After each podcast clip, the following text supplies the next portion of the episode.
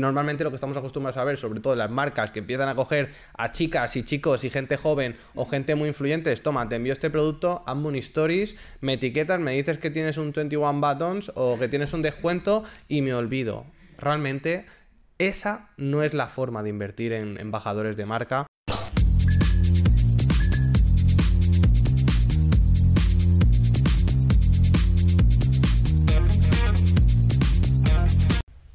Bueno, Juan, eh, un vídeo más, un podcast más, para quien nos esté escuchando en Spotify.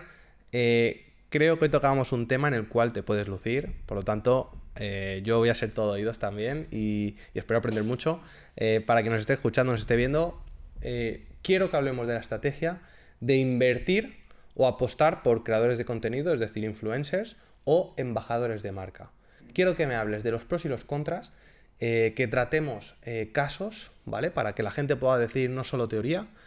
Y me gustaría eh, que me dijeras o me intentaras convencer de por qué yo o cualquiera de mis clientes debería apostar por los embajadores de marca. Vale. a ver, un embajador de marca, un influencer, sobre todo vamos a hablar de influencers, un influencer da muchísimas ventajas. Hay que, hay que tener muy en cuenta que los influencers, si, los eliges bien, haces la campaña como toca, que luego ya hablaremos de cómo hacer una buena campaña con influencers, si tú tienes en cuenta ciertos aspectos, pueden convertir muy, muy bien y son muy rentables. Y además, sobre todo, hace que tu marca genere mucho, mucha empatía, ¿no? Porque transfieres todo eso de, de ese influencer a tu marca y eso tiene un valor muy importante, ¿no? Ya no solo las conversiones a corto plazo que puedas llegar a hacer, sino la conversión a largo plazo, ¿no? Esa gente que ya empieza a conocer tu marca, que luego hace falta hacer una buena estrategia de contenidos, etc, etc. Pero eso tiene un valor incalculable. O sea, que luego, luego vamos a profundizar un poquito en, cómo le Vale, eh, yo me voy a posicionar y, así creo que también va, a permitir que podamos ver los dos puntos de vista. Eh, yo me voy a posicionar un poco más a lo conservador, a, al no apostar por influencers, por terceros, eh, es decir, gente externa y te voy a decir el por qué. Por los riesgos que para mí tiene confiar la imagen de una marca eh, en una tercera persona, que como te digo, el lunes puede estar anunciando mi marca, pero el martes puede anunciar otra marca de un sector totalmente distinto, aunque me haya dado la exclusividad de mi sector, y que por eso pueda estar perdiendo, eh, pueda estar perdiendo esa credibilidad. O incluso que no puede haber continuidad. Es decir, yo antes apostaría por algún trabajador o si el, algún directivo quiere dar la cara, siempre van a tener más credibilidad. Ejemplos, eh, hay muchísimos cuando, por ejemplo, una farmacéutica o alguna gran empresa ha tenido problemas en el mercado, muchas veces, ¿qué es lo que espera el público o el mercado? Que sea un directivo el que aparezca en prensa y diga, oye, nos hemos equivocado y pida perdón. ¿Por qué eso sucede? Porque da mucha credibilidad y humaniza mucho la empresa. Entonces, yo siempre apostaría antes por un creador de contenido que pudiera ser de la casa. ¿Por qué? Porque va a transmitir mejor los valores. Mm, yo sé que aquí tú has trabajado con creadores de contenido externos y entonces me gustaría que nos explicaras un poco cuál debería ser el enfoque para que podamos salvar esa barrera de, oye, alguien que es externo a mi marca, a mis valores, ¿cómo vamos a comunicar? Vale, ok. Em, mira, vamos a ir con un ejemplo práctico, ¿vale? Yo creo que va a ser la mejor forma para que aquellos que nos escuchan lo entiendan. Mira, yo he trabajado con, varios influencers, he trabajado también con varias marcas. Y lo primero que hay que tener muy en cuenta es la interacción, ¿vale? Para que una campaña con un influencer funcione y verdaderamente veas el retorno que tiene, porque cuando tú ves el retorno ves que son súper potentes los influencers y de ahí que muchas veces las marcas estén tan interesadas en apoyarse en esos influencers. Sobre todo cuanto más micro sean, eh, mejor están convirtiendo últimamente, que ya entraremos el porqué de eso. Pero bueno, eh, cuando tú eliges ver un influencer... Micro, microinfluencers. Para quien nos escuche, son influencers que tienen, no son de millones de seguidores. Por ejemplo, ¿a partir de cuántos seguidores puede ser un microinfluencer? Yo llamaría microinfluencer aquel que está en 30 o 40 mil seguidores en Instagram, que es una comunidad interesante, pero eh, que no están considerados como el típico influencer de, de, los típicos, ¿no? De 300 mil seguidores para arriba. María Pombo. Sí, exacto, María Pombo, que dices, guau, así que es una influencer, ¿no? Pues entonces con eso vamos a poner, ¿no? Haces un estudio donde tú dices, eh, mira, tiene muy buen engagement. La clave aquí es el engagement, que hay muchas herramientas que, que, te permiten ¿no? medir ese engagement, que solo hace falta entrar en Google y mirar, oye, engagement en Instagram o engagement en YouTube, según si quieres que coger un youtuber o un instagramer, etc. ¿no? Tú analizas el engagement, sobre todo que esté en un engagement, cuando estás hablando de 40.000 a 100.000 seguidores, que esté en un engagement de en torno al 8 o 10%, ¿vale? Una vez que tú lo eliges... Quiere decir que el 8 o el 10% de las personas que vieran esa publicidad contratada para este influencer interactuaría con nuestra marca. Ahí está, clavado. Yo creo que sí, ese es el resumen. Visitaría nuestro perfil o nuestra página web. Eh, no, el 8 o el 10% interactúa con su canal. Interactúa con su canal dándole un like, eh, viendo su contenido, haciendo un comentario. Sobre todo engagement está medido por me gustas y por comentarios, ¿vale? Que no quiere decir que ese 8 o 10% vaya a interactuar con nuestra marca. Quiere decir que, le- Efectivamente. que presta atención o hace algún gesto. Estamos hablando que con ese engagement la comunidad es fiel a, esta, a influencer en cuestión, este o esta influencer en cuestión, ¿vale? Entonces, esa es una métrica clave. ¿Por qué? Porque tú en ese momento te garantizas que aquella persona que vas a contratar o que puedes llegar a contratar a ese posible influencer tiene muy buena interacción en sus redes. Y cuando tienes muy buena interacción significa que tienes una comunidad detrás fiel a lo que tú eres. Entonces, una vez que tú tienes eso claro, empiezas con la estrategia no solo vale la, la- la interacción, ¿vale? O sea, también hay que tener en cuenta, un previo a todo esto, has hecho un estudio, un listado de influencers diciendo, hey, este influencer me gusta porque ataca a este nicho y mi producto o servicio es de este nicho. Lógicamente, esto es... Puedo- Yo siempre digo, el influencer que contrataría, me fijaría que su foto pudiera aparecer al lado de mi servicio mi producto. Si no casan, si su imagen no tiene nada que ver con mi empresa, me da igual el engagement. Es decir, no sé cómo decirlo. Claro, o sea, vas a poner un ejemplo súper sencillo. no vas a poner a Messi Claro. a, a promocionar Claro. cuchillas de afeitar femeninas. Claro, punto. O sea, exacto. no, tiene mucho engagement el tío, pero... Vas a poner un ejemplo muy sencillo, una marca de ropa, ¿a quién le puede interesar una marca de ropa femenina? Un ejemplo sencillo que todo el mundo conoce, que has comentado tú, María Pombo. ¿Por qué? Porque María Pombo es de moda y mi marca de ropa, pues le interesa que le, que le promocione María Pombo. ¿Por qué? Porque su- sus seguidores buscan esas tendencias, ¿no? De ropa, esas tendencias de moda. Estoy atacando a esa mujer entre 20 y 40 años de edad. Creo que el estilo de María Pombo pega con mi ropa. Creo que, que podría convertir. Me lo puedo permitir dentro de mi estrategia, lógicamente. Mi, mi- mi- mi gasto o mi presupuesto de marketing se lo puede permitir. Y entonces ahí lo recomendarías. Efectivamente, que aquí en este caso, en vez de coger a María Pombo, si tienes eh, un, un, digamos, un budget más pequeño, pues coges a lo que hemos dicho, un microinfluencer. ¿Por qué? Porque convierte muy bien, porque su comunidad es súper fiel, porque es una comunidad más pequeñita, interactúa mucho más con esa persona y funciona muy bien, ¿no? Por eso, por eso que hemos comentado. Pero no vamos a poner el ejemplo de la marca de ropa, ¿no? Una marca de ropa femenina, ¿qué te interesa? Pues coger a María Pombo, ¿por qué? Porque María Pombo cumple los requisitos. Eh, Sabes que tiene un target, eh, que, que Que sus conste seguidores... que, que conste que no nos patrocina ningún influencer de No, este no, no. pero es un Pero ejemplo que es un todo el mundo ejemplo. lo hace. Sus seguidores son esta, este. Además, tú esto lo puedes ver porque te pueden, te pueden dar los reportes que, te, que te aporta Instagram o Facebook o YouTube, lo que tú quieras. Hay unos reportes que te aportan para que tú veas, oye, qué comunidad tiene, en qué está basada, cuáles son los rangos Nos de fijamos, como decía en otro, en otro capítulo, en su OnlyFans. Eh, también podemos mirar su OnlyFans eh, si quieres coger eso como una métrica. Quiere decir, un quiere decir dato. dentro de la broma, Sí. quiere decir que esa persona tiene tanto engagement que la gente paga Sí. por recibir contenidos. Eh, yo creo Vale. que eso es, es- es otro dato que, que sería muy interesante a tener en cuenta, ¿no? Y, y una vez que tú tienes es- todo este estudio y has hecho una comparativa de 10, 20, 30 influencers, ya empiezas a acotar, oye, mira, yo quiero esto, esto, esto. Luego, lógicamente, también depende de la estrategia de cada marca, ¿no? ¿Qué he hecho yo que ha funcionado súper bien? Eh, lo que he hecho ha sido campañas de tres días. Es decir, ¿y cómo divido esa campaña en tres días?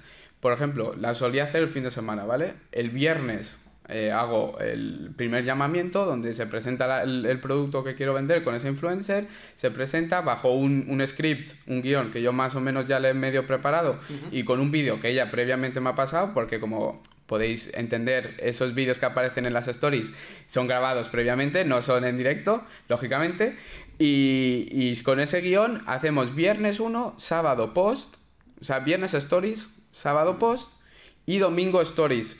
¿Y qué hacemos en ese rango de viernes a domingo? Hacemos una oferta de un X% por ciento donde empieza el viernes a la hora en la que la influencer lo promociona y acaba el domingo, por ejemplo, a las 12 de la noche. ¿Y qué hacemos? Que el domingo a las 7 de la tarde hacemos una story diciendo, hey, que queda poco tiempo, ¿os acordáis de este producto que os estuve nombrando este viernes este sábado? A Hoy a las 12 acaba, daos prisa que merece mucha pena, tal, tal, tal, con, con un Vale. guion, ¿no? Yo creo que eh, me parece genial, Juan. De hecho, creo que ni el 95% de las marcas están haciendo algo parecido.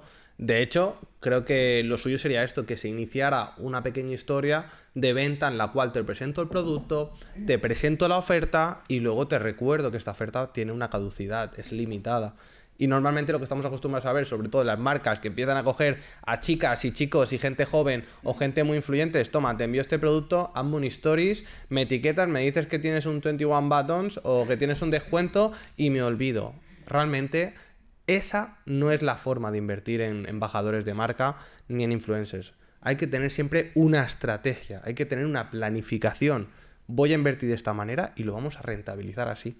¿Me explico? O sea, me parece genial. De hecho, eh, creo que el modelo que tú has presentado es el que todo el mundo debería intentar seguir y no fijarse en que, ah, como esta chica sube un stories un día con una prenda de ropa, salvo que sea por moda, que le basta a la gente fijarse en cómo va vestida y ya dice, oye, yo quiero vestir igual, en según qué productos, dependiendo lo complejo que sea el servicio del producto, pues habrá que alargar de tres días a cinco o lo que sea necesario, porque la fase informacional va a ser más compleja o más sencilla.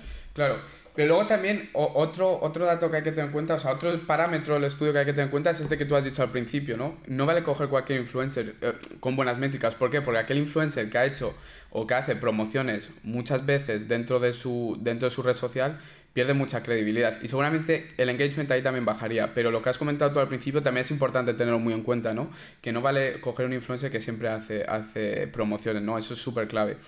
Claro, por, queda muy claro que le han pagado y no me voy a creer ningún mensaje que, hace colaboraciones con todo el mundo. Entonces pierde totalmente el, valor, ¿no? Porque dice, ah, no, es que esta hace colaboraciones con todo el mundo. Entonces, claro, yo para qué me voy a promocionar yo como marca con ella o con él si, si yo sé que no van a reaccionar. ¿Por qué? Porque esa persona hace colaboraciones en siete, en siete días que tiene la semana. Entonces no, no te interesa, ¿no? Este tipo de influencer.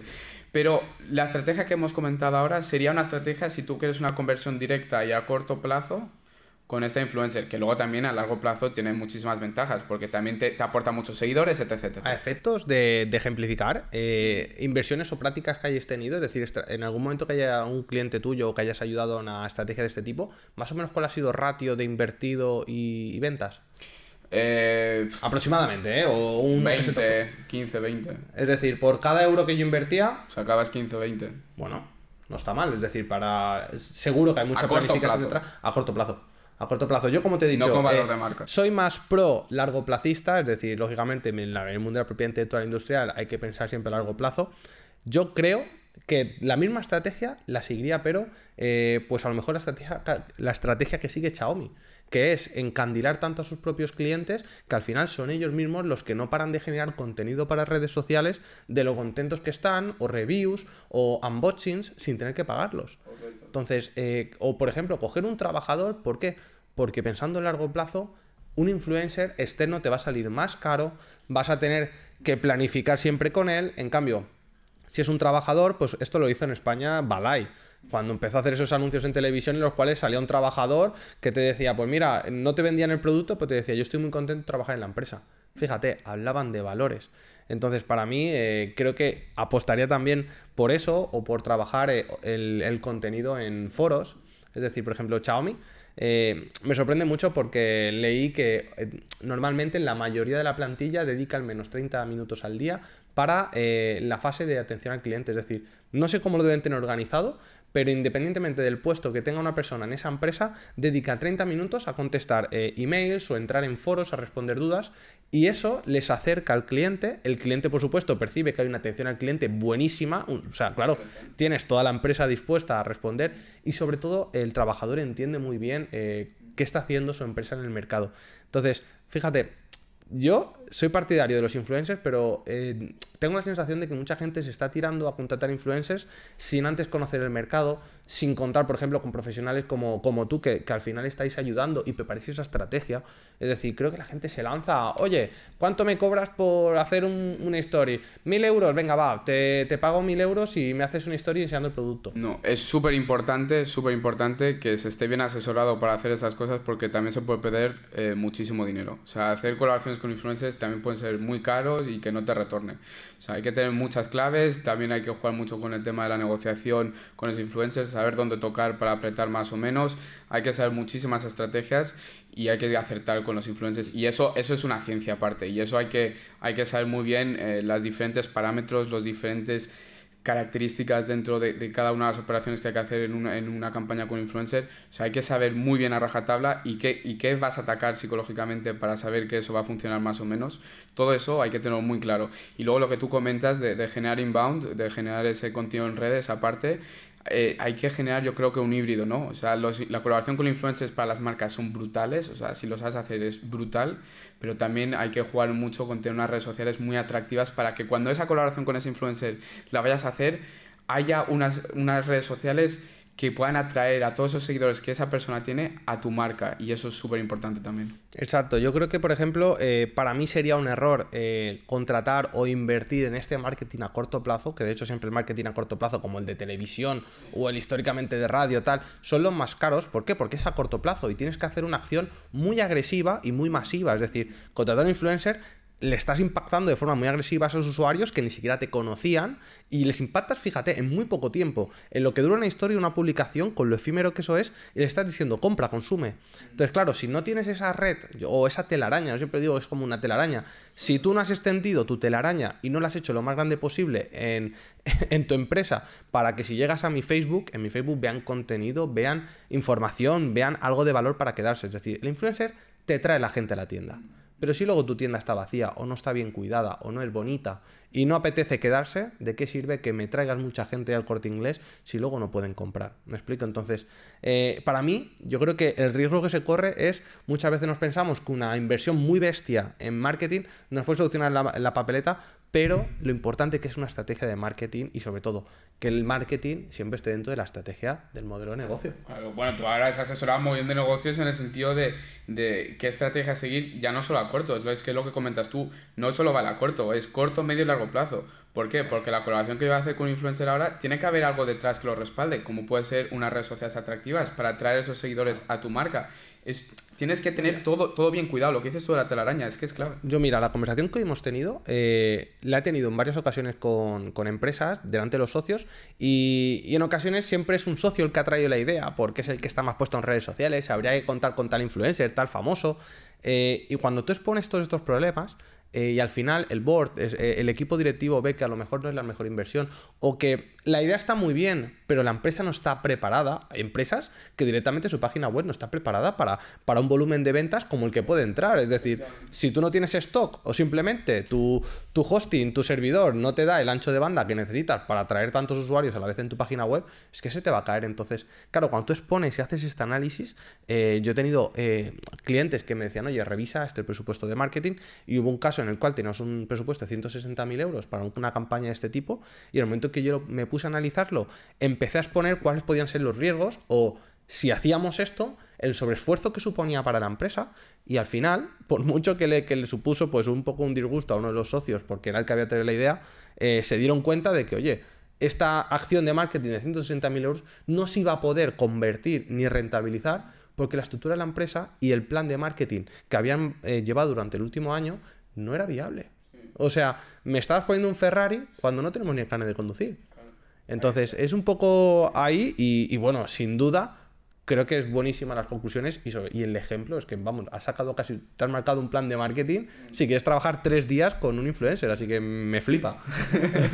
o sea, quien, nos quien, nos siga, en serio, no vamos a hablar de OnlyFans ni de Patreon, pero os aseguro que tenéis muchísimo valor en estos vídeos porque yo he flipado, Juan, y, bueno, me permite siempre dar un poco ese toque de ese punto de vista mío y... No, joder, vamos, contigo, contigo el que no aprende contigo cerca es que no quiere, ¿sabes? Eso, eso 100%. Pues oye, creo que no hay conclusión realmente, es, es bueno y es malo siempre que tengas una planificación, una estrategia y, y, que cuentes con el equipo preparado o los profesionales que necesites. Como todo hay que saber hacer las cosas y si las sabes hacer te puede salir bien, si no las sabes hacer olvídate. Pues oye, eso es todo. El que, el que no sabe tiene que aprender y si no, pues no corre riesgos que, puedan salir muy caros a la empresa. Nada más, Juan. Eh, suscribiros al canal si no estáis suscritos para que os avise nuevos contenidos. Dale like si os ha gustado porque nos ayuda a saber también qué contenidos están funcionando mejor y por dónde tenemos que enfocarnos nosotros también. Al final, nuestra forma de testear y planificar es gracias al feedback que nos dais. Y para mí es un placer estar aquí en YouTube y en Spotify compartiendo con Juan y con vosotros. Y nada, que muchísimas gracias a todos los que nos seguís y nos apoyáis y que un abrazo súper fuerte. Nos vemos a la próxima, ¿no, Pablo? Vaya show. Chao.